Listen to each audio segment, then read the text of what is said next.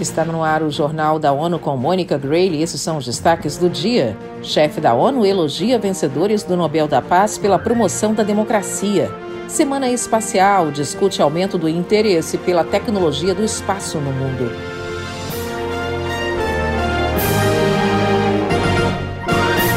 As Nações Unidas felicitaram os vencedores desse ano do Prêmio Nobel da Paz, um defensor dos direitos humanos e duas organizações da sociedade civil. Quem tem os detalhes é Eleutério Guevani. O secretário-geral António Guterres parabenizou os vencedores do Nobel da Paz por promover paz, democracia, progresso e crescimento. De acordo com o comitê, a escolha dos três nomes foi para homenagear campeões de direitos humanos, democracia e coexistência pacífica na Belarus, na Rússia e na Ucrânia. The Peace Prize laureates represent civil society in their home countries.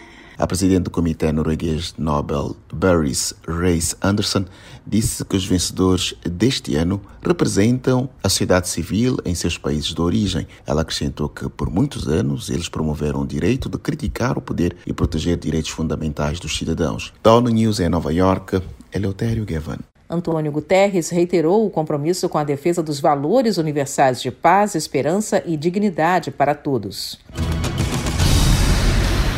A Agência das Nações Unidas, especializada em agricultura e alimentação, realiza uma parceria com o governo de Moçambique para levar alimentos e incentivar a produção de comida em Cabo Delgado, no norte do país. Vamos a mais informações com o correspondente da ONU News em Maputo, Ouripota. Com uma população fortemente rural, Cabo Delgado depende da agricultura e dos pequenos produtores para alimentar a sua população.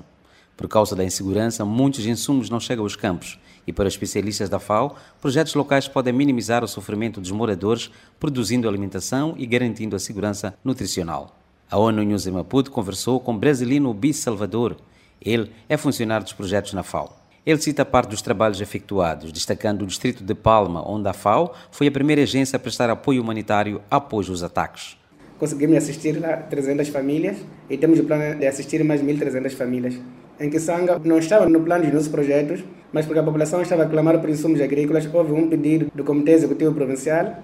De Maputo, para ONU News, Ouripota. A FAO continua a providenciar apoio técnico aos especialistas do governo para que esses possam ajudar os beneficiários na melhoria das práticas de cultivo da pesca, pecuária, técnicas pós-colheita e nutrição.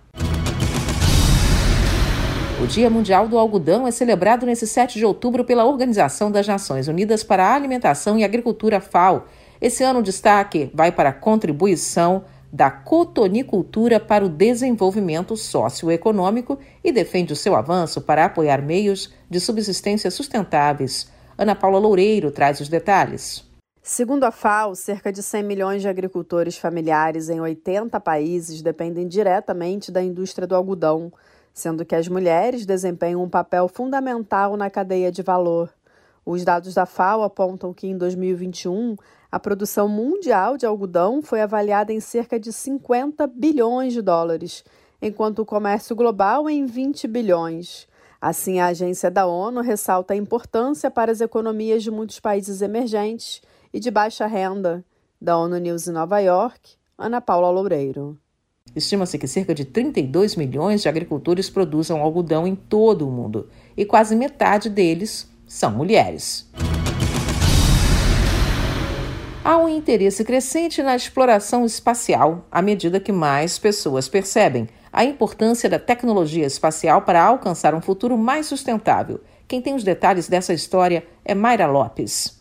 Há um interesse crescente na exploração espacial à medida que mais pessoas percebem a importância desta tecnologia para alcançar um futuro mais sustentável. Esta é a opinião da chefe da Associação da Semana Mundial do Espaço, Maruski Stra.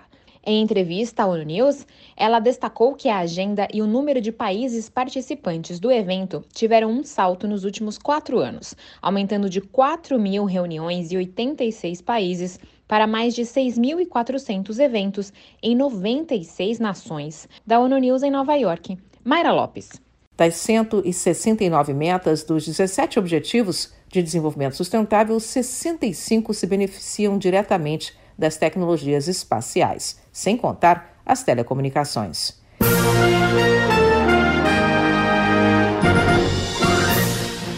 Este foi o Jornal da ONU. Mais informações na nossa página news.un.org/pt e nas nossas redes sociais. Siga a gente no Twitter, arroba ONUNews.